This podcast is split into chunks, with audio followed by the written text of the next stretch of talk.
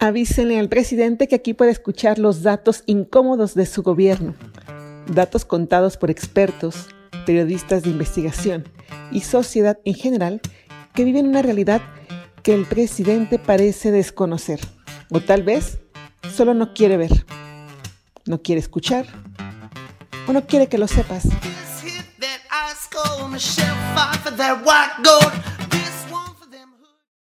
Bienvenidos a un episodio más de Avísenle al Presidente, iniciativa del Grupo Anticorrupción en la Cámara de Diputados. Yo soy María Yáñez y el tema de hoy es la conformación en la Cámara de Diputados después del 6 de junio. ¿Cómo quedó este juego de ajedrez? Para entender mejor, está con nosotros Saraí Núñez Cerón, diputada federal electa por el Distrito 12 de Celaya, Guanajuato. También ya es, digamos que es reelecta, actualmente es diputada federal en la 64 legislatura. Saraí es integrante del Grupo Anticorrupción y politóloga de formación. Muchas gracias, diputada, por estar aquí con nosotros, por atender nuestra invitación. También le doy la bienvenida al especialista Felipe Martínez Serrano, economista y maestro en Administración y Políticas Públicas. Él se ha desempeñado como asesor parlamentario en el Senado de la República, docente universitario y asesor externo en distintas dependencias gubernamentales. Actualmente es director del de gobierno del municipio de Chilcuautla, del cual también desde 2020 es presidente municipal suplente. Bienvenido Felipe, gracias a los dos por estar aquí. Y bueno, vamos a entrar en materia. Eh, los resultados electorales en México, luego de las elecciones del 6 de junio, a su consideración, favorecieron la democracia. Sin gusta empezar, Saraí, Felipe. Bienvenidos nuevamente. Muchas gracias, María. Y un gusto estar aquí en este nuevo episodio de Avísenle al presidente. Quiero decirles que es un honor formar parte de este grupo anticorrupción y creo que lo has dicho con todas sus palabras. Ha sido una elección histórica, fue sin duda el proceso más grande de la historia de este país y creo también mencionarlo el más importante por lo que ha venido pasando en México y porque sin duda iba a tener lo que sucediera lo que sucedió el 6 de junio, eh, iba a tener eh, una repercusión en los próximos 50 años en nuestro país, sin duda. Lo que vivimos fue histórico también porque no se había presentado una votación de esta naturaleza en ninguna eh, elección intermedia como la del pasado 6 de junio, donde hubo una participación de casi el 53% de la ciudadanía. Esta fue una elección ciudadana en la que pese a las condiciones de la pandemia, pese a el eh, todo, incluso los temas de inseguridad que se vivieron en varios estados, la ciudadanía, a través de su participación, conformó, instaló las casillas y no solamente formó parte de quien, eh, pues, tomó este proceso en sus manos, fueron los vecinos de todos nosotros los que estuvieron al frente de esas casillas, sino también los millones de mexicanos que salieron a las urnas. Y por lo tanto creo que esto hace que México se reafirme como un país democrático, con un futuro democrático y que pues ya quizá más centrados en, en, en plática, sí estaremos viendo cuál fue el resultado de esta elección, el resultado de esta participación, que sin duda fue la exigencia de la ciudadanía de querer un país eh, donde haya equilibrio de poder, donde se escuchen todas las voces y no las de un solo hombre.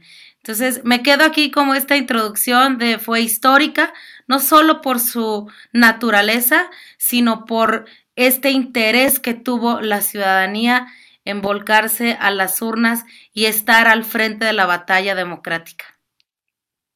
Primero que nada, buenas tardes a, todos.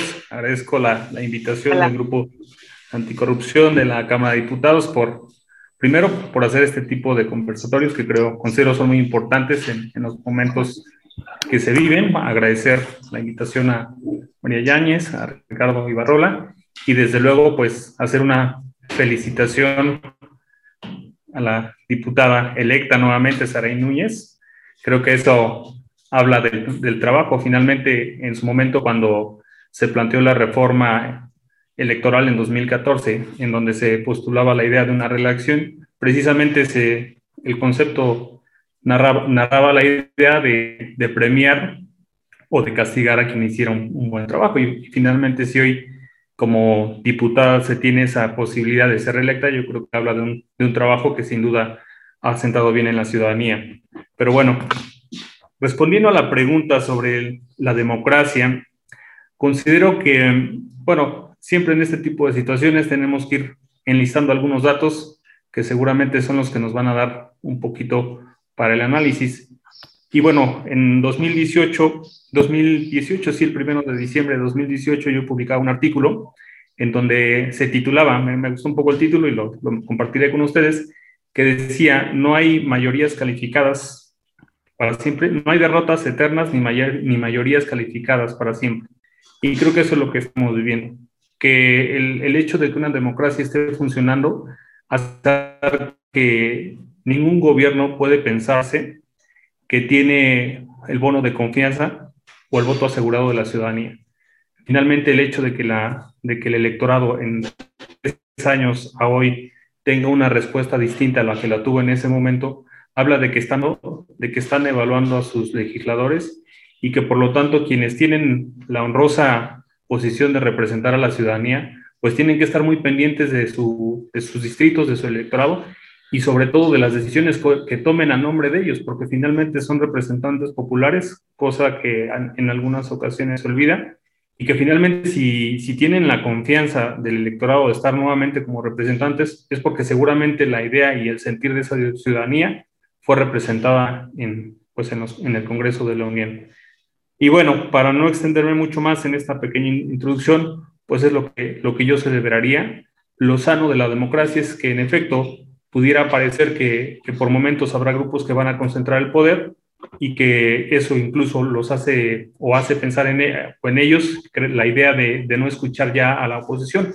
Finalmente, cuando no se escucha, también se, la gente lo, lo percibe y, y, y esa oposición no podemos o no dejemos de lado que también forma parte de una expresión de la ciudadanía y que al no ser escuchada, pues es a la ciudadanía misma la que no estás escuchando y que al no ser atendido, pues va a ver reflejado en las urnas, como lo fue el pasado 6 de junio. Ustedes, eh, diputada, están contentos, digamos, como oposición con este resultado, porque Morena pierde escaños, sin embargo, parece que sigue controlando el Congreso. ¿Es así? ¿Y qué cambió con lo que se ve en el mapa de, este, de esta legislatura que está por iniciar y la que está por terminar?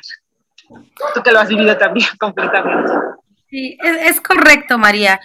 Eh, quizá no podemos eh, completamente echar las campanas al aire, pero sí se dio una, el resultado fue muy importante porque justo manda este mensaje de que hoy la ciudadanía lo que quiere es que sea, se dé un equilibrio de poderes en el país.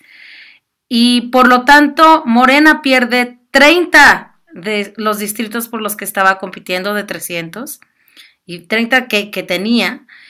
Y cuando ya se dan estas, eh, pues, eh, composiciones después de los cómputos que se están eh, llevando algunos, concluyendo apenas, pues se, se, estima que perderán 50 curules.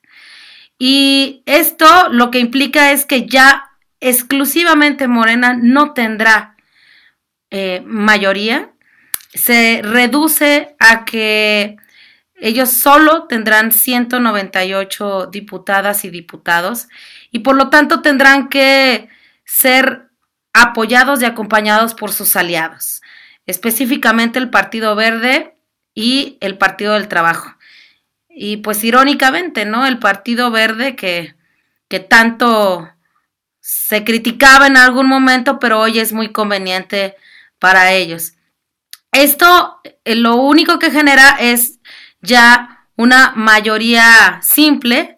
Sin embargo, y lo más importante, y creo que ahí sí es momento quizá de, de sentirnos de alguna manera como mexicanas y mexicanos tranquilos, es que ya no tienen la mayoría constitucional.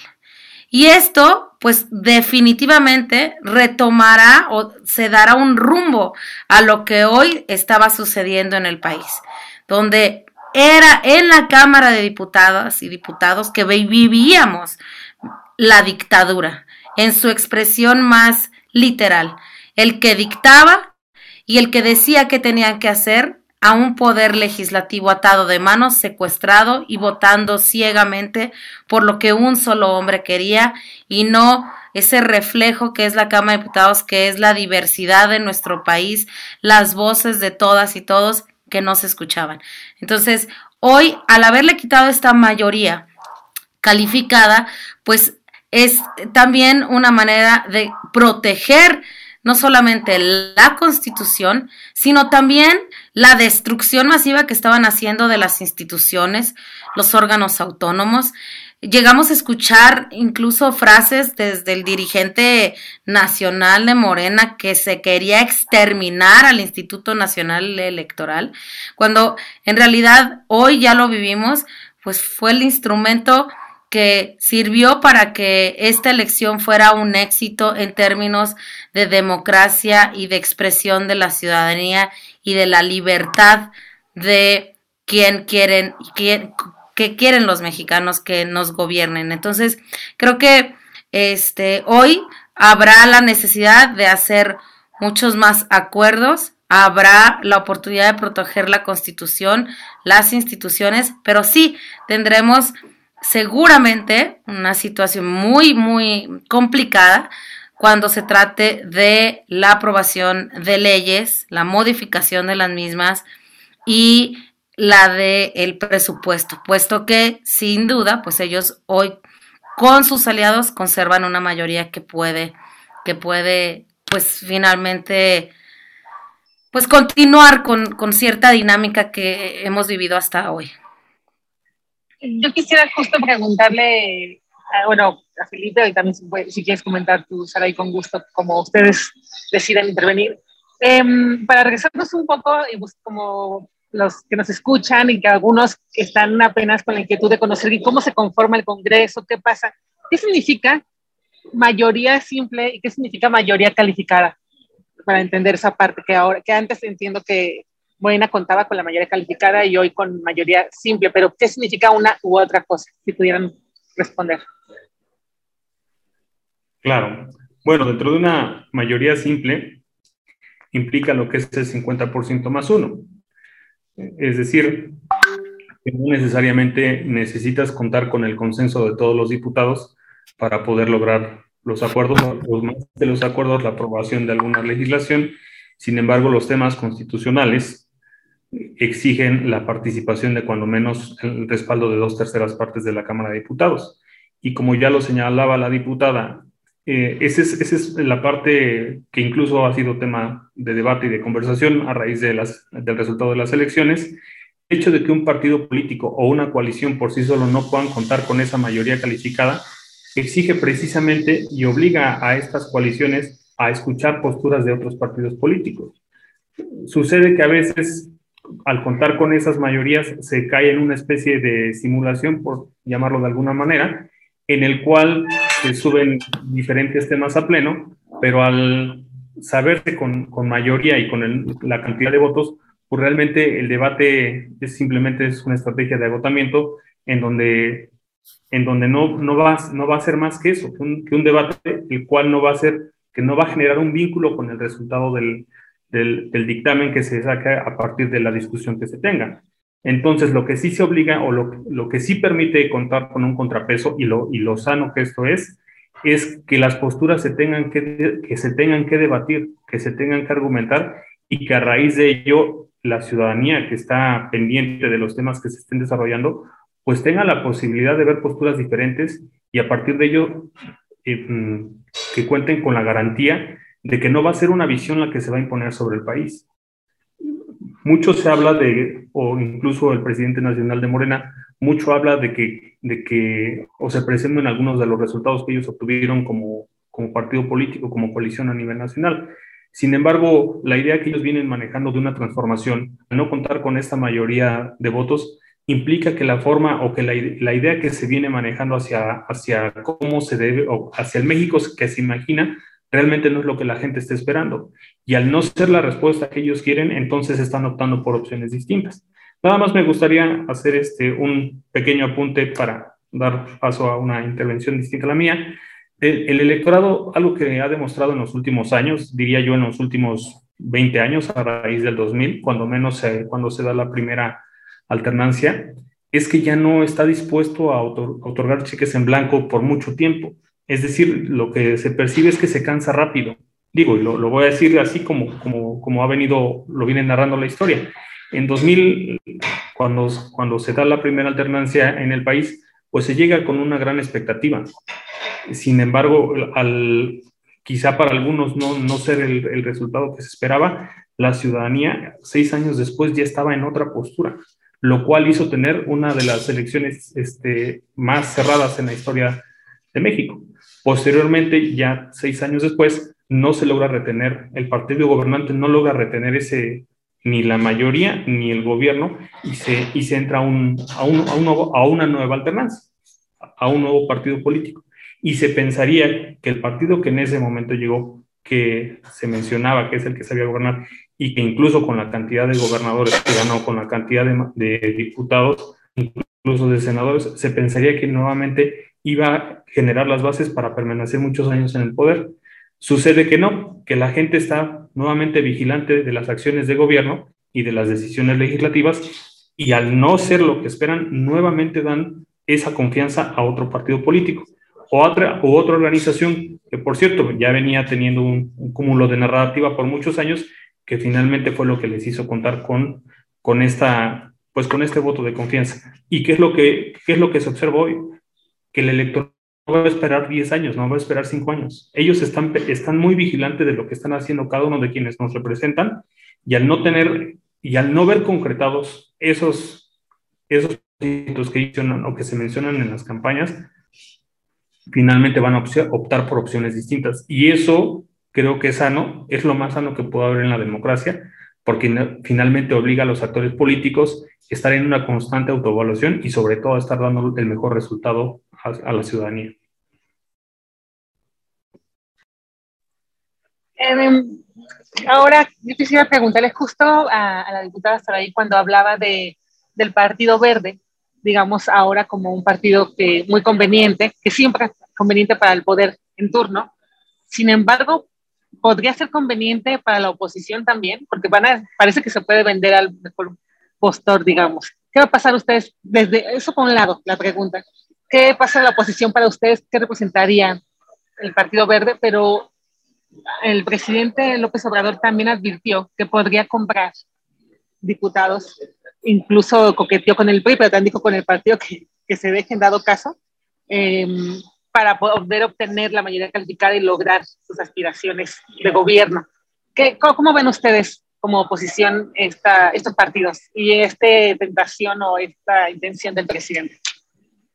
Sí, María. Bueno, pues el Partido Verde se venda al mejor postor ya no es noticia. Creo que es lo que ha hecho eh, desde su desde su creación prácticamente y, y, y, verdaderamente creo que hoy lo que ha hecho es un daño al país en esta legislatura que corre fue prácticamente el Partido Verde que genera esta mayoría que, dicho sea paso, si es muy importante comentar, que la mayoría que hoy se tiene es una mayoría artificial. Es una mayoría que se generó a partir del día 2, cuando hay una desbandada del Partido Verde para hacerle y crear esta mayoría en Morena y que ellos entonces tomaran la Junta de Coordinación Política al interior de la Cámara de Diputados y por lo tanto también la agenda de temas de este país. Todo lo que se tratara, toda la administración, todo lo que eh, se viera en, en, la cama, pese a que incluso, hay que decirlo, eh, en el marco normativo especificaba que la Junta de Coordinación Política, al tener la mayoría, la presidencia de la mesa directiva, pues le correspondía a la primera minoría, que era el Partido de Acción Nacional, y lo negaron. Entonces, este, esto sí, digamos que ya no es historia, seguramente tendremos una, una dinámica de esta naturaleza, pero es por justo por eso, porque como oposición y este bloque que se conforma específicamente PAN, PRI, PRD, nos, nos obliga a estar unidos, nos obliga a que nos tenemos que mantener sólidos, porque bien, bien, bien lo decía Felipe, hoy la ciudadanía ya no, digamos que está a expensas de lo que le dice el gobierno que va a hacer, ya no vende su voto, tan fácilmente. Es una ciudadanía que nos mostró en esta elección que, es que está despierta, que está enterada de los temas nacionales, que está preocupada por lo que le puede pasar al país y que o premia o castiga. Eso fue lo que vivimos en esta elección. Y entonces creo que la oposición tiene que entender también el mensaje que dio, eh, dieron los mexicanos, las y los mexicanos, votando por este equilibrio, votando porque no seamos un Judas de la política y que digamos y traicionemos a, a, a, las y los mexicanos que hoy nos dan esta confianza de, de, ser el verdadero equilibrio ante un poder de un solo hombre que quería mandar y cambiar y mandar al diablo las instituciones. Eh, eso es creo que el mensaje que nos tenemos que quedar y, estar sólidos, insisto, unidos y verdaderamente tomar este mensaje que nos dieron el 6 de, junio. Sin duda, y, ya lo había mencionado, será muy difícil porque por supuesto que habrá presiones, por supuesto que tendremos a, los integrantes de, las, de algunas bancadas que, que, que, pues en su caso, pues que se verán mucho más presionados, pero creo que lo que hoy importa y las, los mexicanos se van a enterar quién verdaderamente está apostando por esta agenda nacional que requiere el país. Hoy estamos sumidos en la peor crisis de violencia en México, en una crisis de salud, en una crisis económica como nunca antes se había vivido y si no nos responsabilizamos de lo que va a suceder en estos próximos tres años, lo vamos a pagar.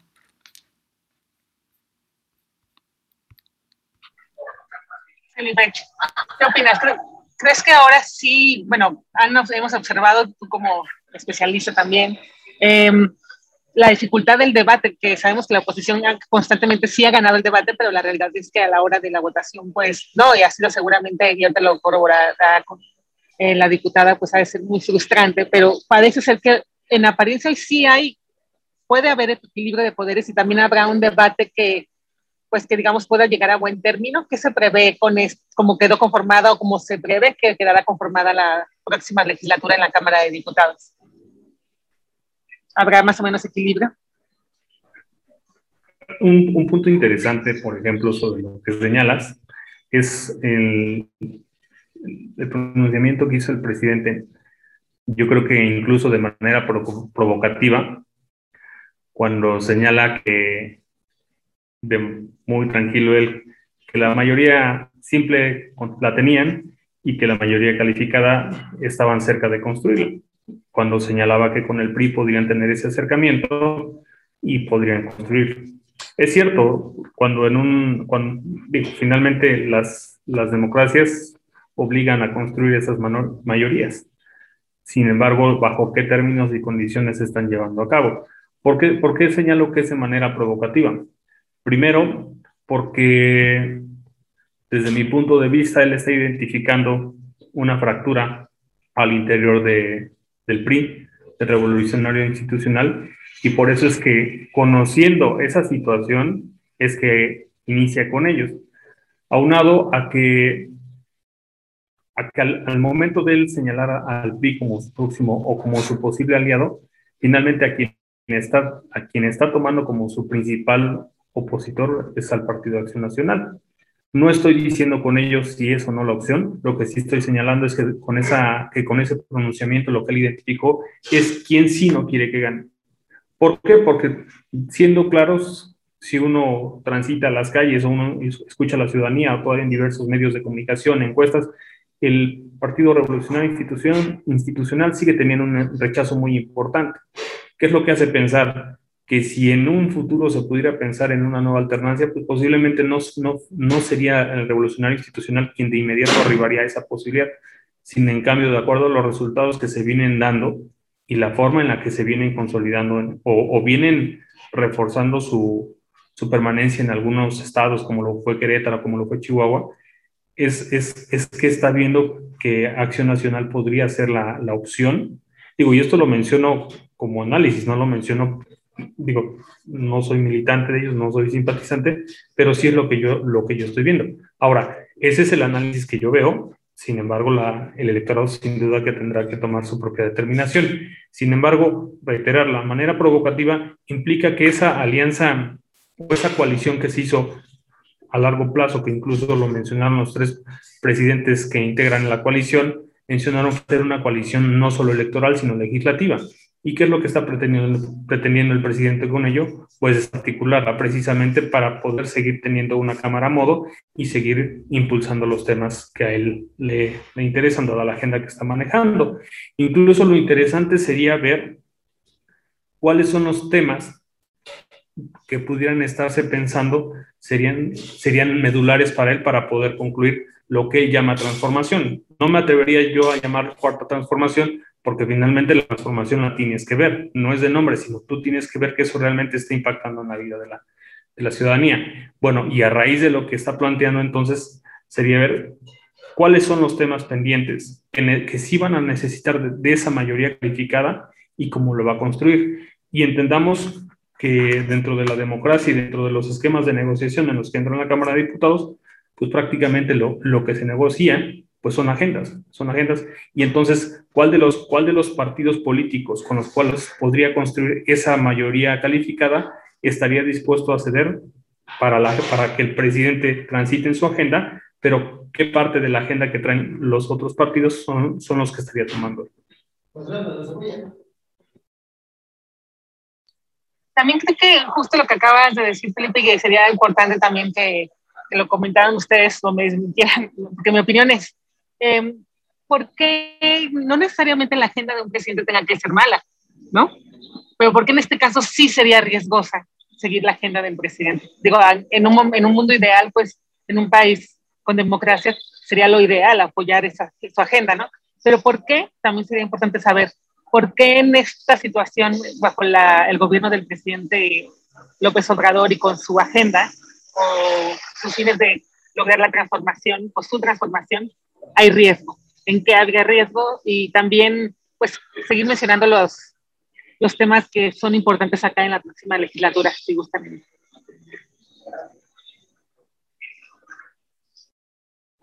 Bueno, quien guste. sí, mira, creo que por ahí ya eh, hemos entendido, nos ha llegado el mensaje, ¿no?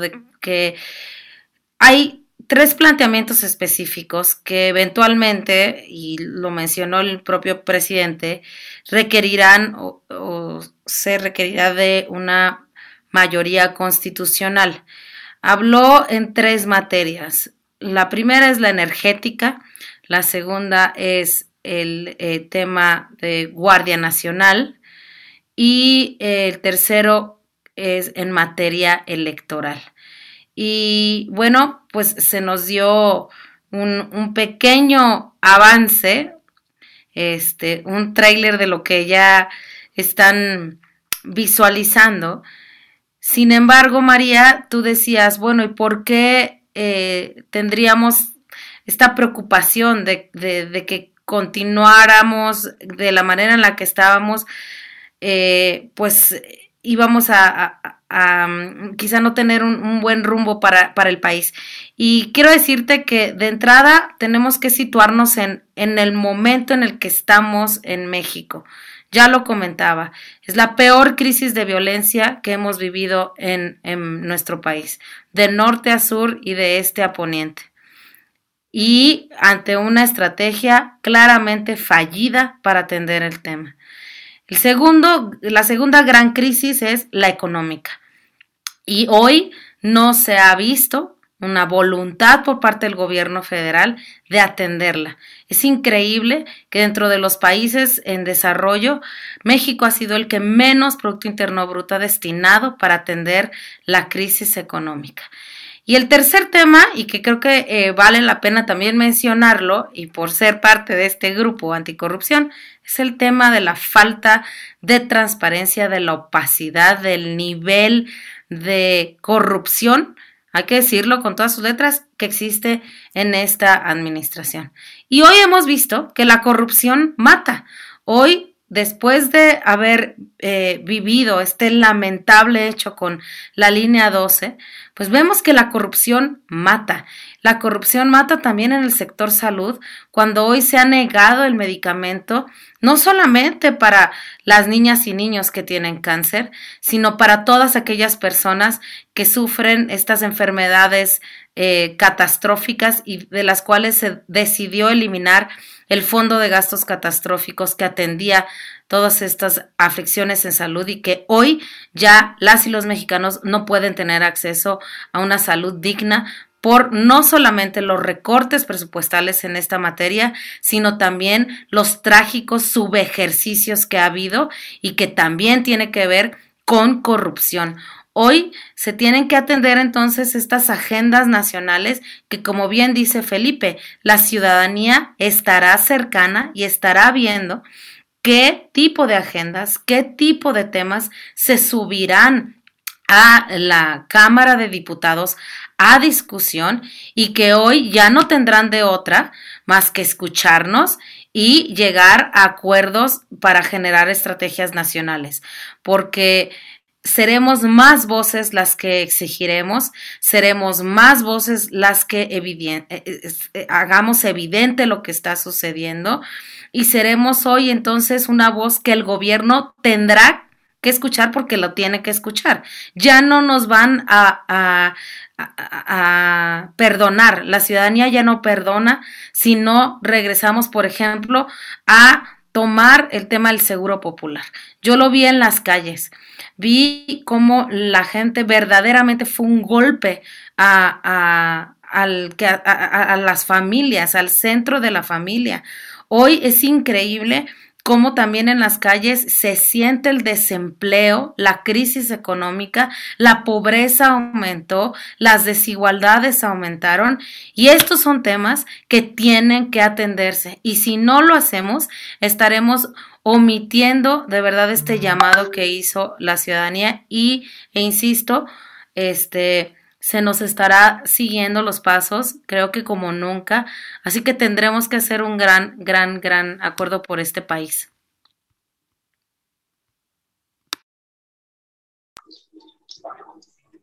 Felipe, si gustas.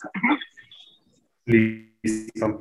Bien, bueno, sobre lo que plantea, bueno, complementando lo que comenta la, diputada, pues en efecto, creo que, gran parte del, del logro de tener o que se está dando en este proceso electoral, pues es efectivamente el destacar el que la ciudadanía está siendo más activa, digamos ya de una manera, pudiera pensarlo yo, informada. ¿Por qué lo señalo de esta manera? Cuando, cuando no son escuchadas estas agendas, tienden a volcarse a una opción que sí esté, lo, lo señalaré así para no afirmar, en, en apariencia atendiendo o escuchando esa parte. Te daré un dato que se publica hoy en, en un medio de comunicación, bueno, en el, financiero, en el que señala que el 49% de las mujeres que cuentan con un nivel de escolaridad universitario o superior no se identifican con el proyecto de Morena. ¿Por qué no se identifican? Principalmente porque consideran que la agenda feminista que se tenía no fue tomada en cuenta, a raíz incluso de muchos clamos, de las, de las marchas del 8 de marzo, en donde el gobierno finalmente le, dio la vuelta y no escuchó, no escuchó las demandas que está teniendo la ciudadanía. Y el castigo que tiene, pues es finalmente no contar con el respaldo de ello. Porque un gobierno no se puede basar ahora solamente con, con hacer llegar recursos, sino también con atender temas, con atender temas, diríamos, algunos progresivos. Y justamente eso nos hace entrar a otro tema. Lo, lo mencionabas hace un momento, este, Mari, ¿por qué lo digo? Si se, si se elige un gobierno y, cuenta con la mayoría de, de, respaldo de una población, lo ideal es apoyar esa agenda, porque finalmente está expresada la mayoría de la voluntad en él. Sin embargo, yo entendería que parte del, del por qué no sería positivo el, el avance de una agenda de esta naturaleza es porque percibo yo que como candidato tuvimos a un personaje y como gobernante tuvimos a otro. Cambió, cambió la narrativa y por lo tanto no sería en los términos en los que se viene dando o en los que se viene este, dando el, actor del gobierno, considero que no sería, no sería algo positivo apoyar una agenda de ese tipo, puesto que cuando se, lo, que, lo que se busca en un gobierno, lo que una ciudadanía está buscando en él, es generar avances, es decir, que esto sea progresivo y no que sea a la inversa, sea regresivo y que esto te lleve a tener mecanismos incluso hace 20 o 30 años llegaron de ser vigentes. El ejemplo está, por ejemplo, en la desaparición o cuando se pretendía o se mencionaba la desaparición del INE. Recordar que cuando se manejaban las elecciones a través de la Secretaría de Gobernación hace ya más de 30 años, pues era precisamente un mecanismo que ya estaba obsoleto porque no podía ser la autoridad o el gobierno mismo quien fungiera como el organizador, como el revisor y como el dictaminador de los resultados electorales. Se crea un una instancia autónoma, como cualquier otra instancia, también con las observaciones que seguramente tendrán, pero, pero la ciudadanía mira hacia adelante. ¿Y por qué menciono que la ciudadanía mira hacia adelante y por qué está muy pendiente de las agendas? Tan solo se mencionaba que en 2018 el 48% de los jóvenes menores de 29 años que cuentan con un título de universitario de maestría apoyaron la, elección de Morena, apoyaron al presidente. Hoy ese porcentaje bajó al 33%. ¿Qué implica? Yo no se está señalando que por el hecho de tener una carrera universitaria o una maestría seas, seas un ciudadano de primera o uno de segunda finalmente lo único que está señalando es que de acuerdo quizá al perfil que se tiene, estás más pendiente, más pendiente de cómo se viene desarrollando el gobierno. Y al no obtener eso que tú bien, eso por lo cual tú votaste, entonces estás optando por una opción distinta. Creo que lo que está pasando finalmente y, y muestra los resultados es ese desencanto de que a la ciudadanía no le puedes estar mencionando temas que a lo mejor son fáciles de decir, pero que son difíciles de aplicar. Y al final lo que la gente está buscando son resultados. En este tema, diputada, eh, ¿cómo, si pudieras como platicar alguna anécdota que te tocó vivir ya en esta legislatura que está por salir, que salió, digamos, prácticamente por salir, por terminar. Eh, en el debate, digamos, cuando ustedes son minoría, cómo fue esta anécdota, pero también si llegaron a concretar alguna agenda ustedes, eso por un lado, pero por otro lado, ya pueden adelantar algo de su próxima agenda y cómo está conformado, cómo se conformó en números más o menos el PAN en la legislatura saliente como en la que está por entrar.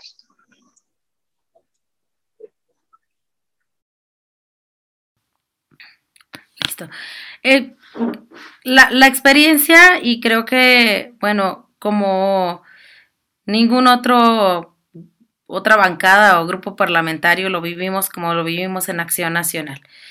Eh, esto nos dio, al final sí, muchas frustraciones porque no éramos escuchados. Nosotros finalmente hay que, hay que decirlo también muy claramente, el papel del legislador o del diputado federal desde que se inventó.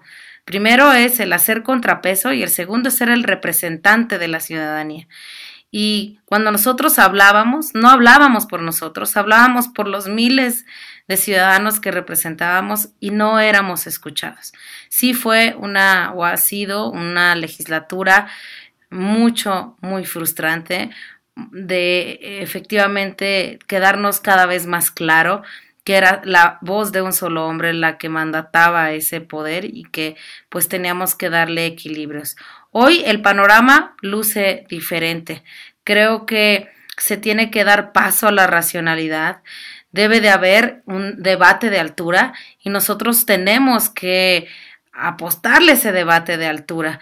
El no dejar, creo que eh, no nos dejará mentir también la, la población, ese es el, el segundo tema.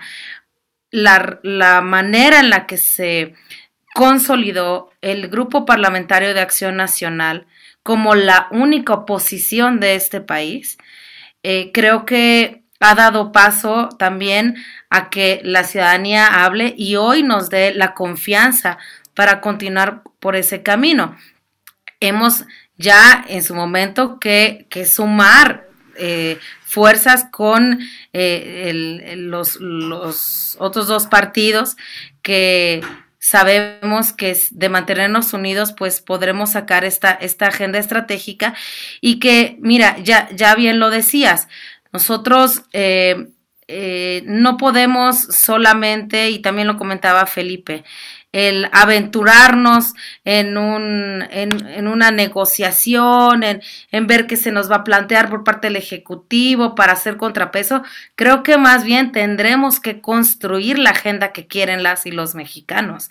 Tenemos nosotros que ser muy serios en cuáles van a ser los planteamientos que tendremos también que construir con el resto de las, de las fuerzas políticas y hacerlos también muy evidentes, ser muy, muy eh, claros en nuestra comunicación con la ciudadanía para también generar ese respaldo y ese interés que no se pierda porque se está haciendo cada vez más evidente lo comentaba Felipe con el movimiento de mujeres, la manera en la que fueron silenciadas pero también pasó con la cultura, también pasó con el deporte, también pasó con la ciencia y la tecnología. Y entonces creo que hoy, insisto, la ciudadanía va a estar atenta a qué planteamientos traeremos como agenda estratégica nacional de frente a esta situación que está viviendo el país de crisis que ya hemos mencionado y que no podemos nosotros darle la espalda a, la ciudadanía. Es ese, creo que, insisto, es, es el mejor mensaje que nos, nos da esta elección. Gracias, diputada. Em, ya que estamos por concluir, quería preguntarle a, a Felipe, ¿existe un escenario real de que el presidente López Obrador pueda intentar ya con esta nueva conformación, digamos, pueda intentar introducir reformas a la Constitución durante los tres años y medio que le quedan de sexenio, incluso la extensión de su periodo en el cargo. O sea, sí existe este escenario todavía y sería para preocuparnos. Mencionan ellos, bueno, cuando me refiero a ellos, tanto dirigente nacional de, de Morena, algunos legisladores en su oportunidad, cuando tienen algunas de las entrevistas, eso nunca estuvo sobre la mesa. Realmente, dadas las condiciones y los, hablemos de manera fría, digamos, dado los números que se tienen, realmente yo creo, yo considero que sería un tema descartado. ¿Qué es lo que sí yo estaría observando a partir de lo que, que pasó el 6 de junio? Primero, parece que, que el aparecer día con día en las mañaneras y lanzar eh, críticas o expresarse incluso de cierta manera despectiva a adversarios o opositores, como él lo llama, pareciera que no tiene ningún costo. Hoy, hoy sabemos y hoy observo que, que se tiene que, que se tendría que actuar de manera más responsable. Digo, curioso que se tenga que hacer hasta la mitad del sexenio cuando un gobierno en sí mismo y por definición siempre tiene que actuar de manera responsable. Pero, ¿por qué señalo lo siguiente?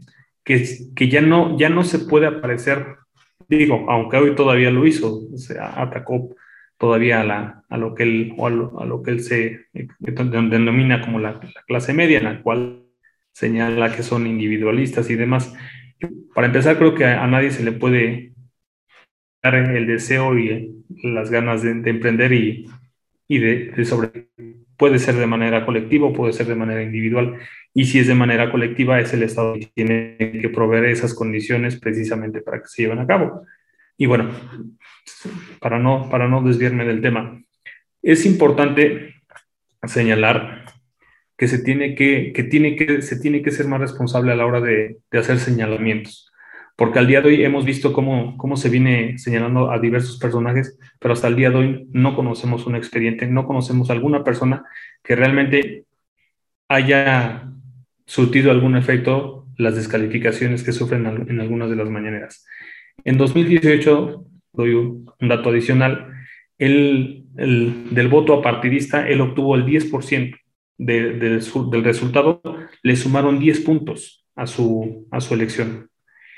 Hoy solamente le suman 4, lo que implica que de, de, no contar con la base o con el voto duro con el que tiene hoy Morena, que es del 24%, estarían prácticamente siendo un partido testimonial como lo vienen siendo aquellos que tienen un, una representación o una participación menor a la del 5%. Es decir, pudiera pensarse que las, que las mañaneras están dirigidas en general a la sociedad, lo que, lo que él, él puede convencer o puede dejar contentos a quienes son sus simpatizantes, pero con ellos no va a llegar ni a una reelección ni aún, ni, bueno, ni mucho menos porque no, no son quienes votan en este caso la, la, aprobación de una ampliación de mandato, una reelección, o en su caso la desaparición de algunos órganos autónomos, como lo es el, caso de, del INE, dadas las circunstancias que se tiene, des, descartaría que pudiera presentarse un escenario en donde él pudiera estar buscando esa situación, precisamente porque en tres años, pese a haber logrado algunos triunfos electorales en diversos estados, principalmente a nivel federal, sí sufrió, sí sufrió un retroceso importante. Es sabido que en una elección intermedia la participación electoral es, es, menor a cuando es una elección presidencial, pero para dar un dato, en 2018 Morena tuvo 30 millones de votos, este año solamente tuvo 14 millones, lo cual implica que de llegar a esa posibilidad de una reelección no estaría contando con, ese, con esos votos. Hoy vemos, por ejemplo, que si, si sumamos a toda esta oposición, alcanzarían cerca del 52% de la votación, lo cual, pese al intento que pudiera darse, al día de hoy los, los números no estarían permitiendo tal situación. Aunado que re, a reiterar, para que eso sea posible, se tendría que hacer una modificación constitucional con la cual hoy no cuenta con, con los votos. Y pudiera sonar fácil, pudiera ser fácil decir, bueno, se construye una mayoría calificada y se, y se hacen las reformas constitucionales realmente lo que aquí o lo que, lo que esta elección representó también fue un referéndum, fue una evaluación y en la evaluación no salieron favorecidos. Ay, bueno, pues ahora sí que quería concluir la última pregunta para la diputada y también con lo que, lo que quieras este, tú dar como conclusión ahí. Eh, ¿cuál es? Entiendo que uno de los que ustedes van a presentar como iniciativas es recuperar el seguro popular, ¿no? ¿Hay algunos dos o tres más puntos o uno más que nos quieras adelantar de lo que ustedes van a buscar poner como agenda, ya sea desde Acción Nacional o incluso como oposición, si es que lo han platicado, o será que apenas, bueno, obviamente todavía faltan semanas para todo el proceso, pero si es que hay algún adelanto al respecto. Y también con lo que gustes concluir Sí, María, mira, eh, visto con la situación que estamos viviendo en el país y que urge atenderla. Sí se tiene que hacer un plan de reactivación económica que no existe y esto implicaría pues una de entrada a lo que llegaremos es a aprobar el presupuesto de egresos de la nación que hoy está concentrado en cuatro temas. Uno es las tres obras, bueno, el primero Tren Maya, este, refinería de dos bocas y aeropuerto de Santa Lucía. Y el cuarto son eh, los programas sociales.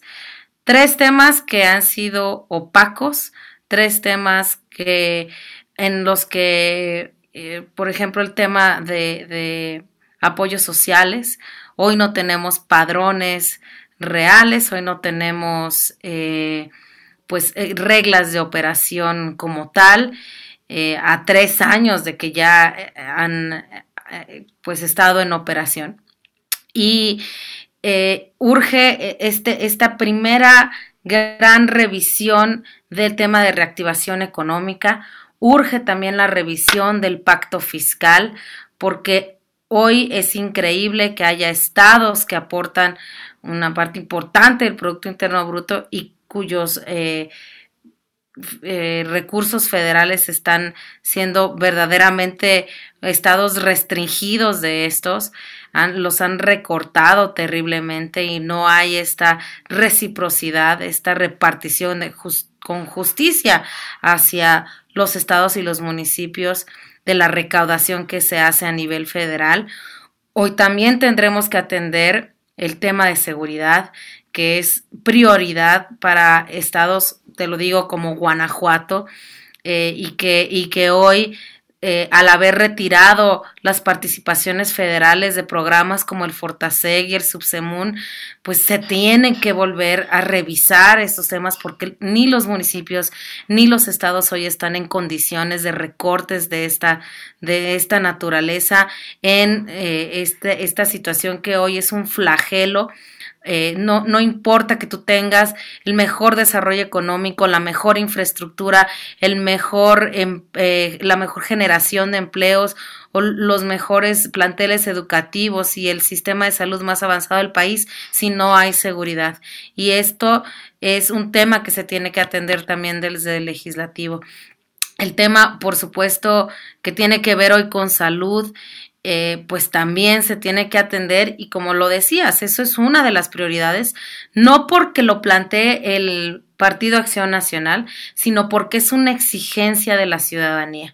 Y si bien con su título Seguro Popular no se recuperará, sí se tienen que retomar los aspectos que eran más importantes de este programa, que era la atención de enfermedades de tercer nivel y sobre todo la recuperación del fondo de gastos catastróficos. También hay temas y programas que eran evaluados por no solamente el Coneval, sino Naciones Unidas, como el de estancias infantiles, como el de Prospera, que obligaba a los padres de familia a presentar sus eh, boletas y a tomar cursos de desarrollo humano y personal, pues finalmente para crear ciudadanía, no solamente este programa de dádivas que, insisto, también es opaco e inoperante que yo también, insisto, tendremos que entrarle al tema de la corrupción, a fortalecer el sistema anticorrupción, a que no haya impunidad en nuestro país y fortalecer el Estado de Derecho.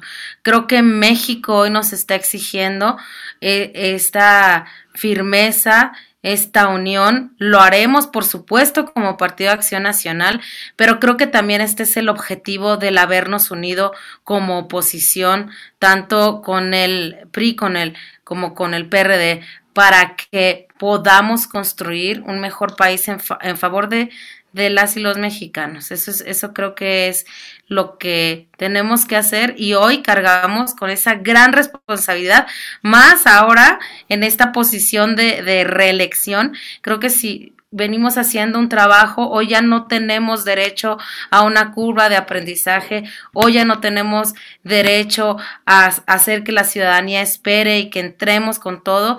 Creo que esto no, no, lo, no, no lo van a, a permitir y, pues, pues al contrario, vamos a seguir dando la batalla. Muchísimas gracias María, gracias a Ricardo y por supuesto a Felipe que de verdad este mi admiración por, por todo lo que hoy aquí comentaste Felipe. Muchas gracias. Muchas gracias, diputada Saraí. Y bueno, aprovecho también aquí para preguntarle a Felipe Martínez y también nos dé una conclusión justo de lo que comentaba la diputada Saraí Núñez sobre el papel de la ciudadanía, que los dos lo han comentado en diferentes momentos, porque pues está claro que es quien está marcando la agenda y nos está, les está dando o no el premio castigo de su trabajo a, a ustedes, a los diputados en este momento, digo, en este caso del que estamos hablando, pero ¿cómo hacer? Ha cambiado la, el interés de la ciudadanía en la, y también la percepción hacia los diputados hacia el Congreso, Felipe, y, bueno, con lo que gustes también concluir. Claro, pues mira, respondiendo a la pregunta, creo, creo que, bueno, de acuerdo a lo que se observa, todavía depende mucho la, percepción que tiene la ciudadanía sobre, sobre los municipios, sobre los congresos estatales, federal o el, federal en este caso. hay, hay, zonas en donde, en donde el arraigo a, a una idea, a un partido político, permanece más que en otros. Yo lo manejaría o lo plantearía de esta manera. Hay ciudades que son un poco más activas, sociedades o ciudades que son un poco más activas y que son tendientes un poco más a cambiar. Particularmente en las zonas urbanas es donde se, tiende más a cambiar de idea. Lo observo porque en algunos lados, como en el, en el mío, la tendencia siguió siendo la misma que en la de 2018 ya la ventaja tan abrumadora como se tuvo en ese momento, pero sí se, se, siguió teniendo. Por eso consideraría que va a depender mucho también de la región en donde te ubiques. El contexto en el que se encuentre cada electorado, cada estado, es el que a veces determina la permanencia o no de una idea. Y, una de las cuestiones que yo, que yo he venido señalando, pues hay electorado hay, hay ciudadanos que se desilusionan un día después hay otros que se cansan un año, dos o tres años después y, haya, habrá quienes diez años después sigan creyendo que es la mejor opción. Sucede en todos los partidos políticos y seguramente en muchas sociedades. A, medida que una sociedad se involucra más con los temas públicos, va siendo más reactiva a cómo se, va, a cómo se vienen desarrollando esos. Yo lo vengo diciendo de una manera quizá para tratarlo de, ejemplificar, como una esponjita, le, le, sueltas un poco de agua y esta, para llegar al fondo, toma, toma tiempo.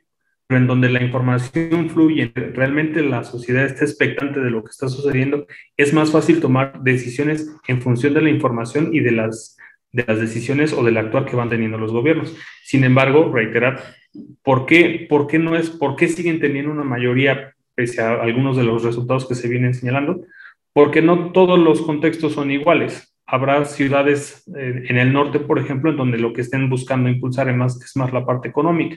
Si nos vamos quizá un poco al centro sur, lo que están buscando es la atención social. Y es válido porque de acuerdo a su contexto también hay que reconocer que es lo que les viene solucionando parte de la problemática que ellos padecen. Principalmente quizá lo que, lo que en ese momento impactó y lo que viene sosteniendo mucho al partido Morena es la parte de, atención a adultos mayores.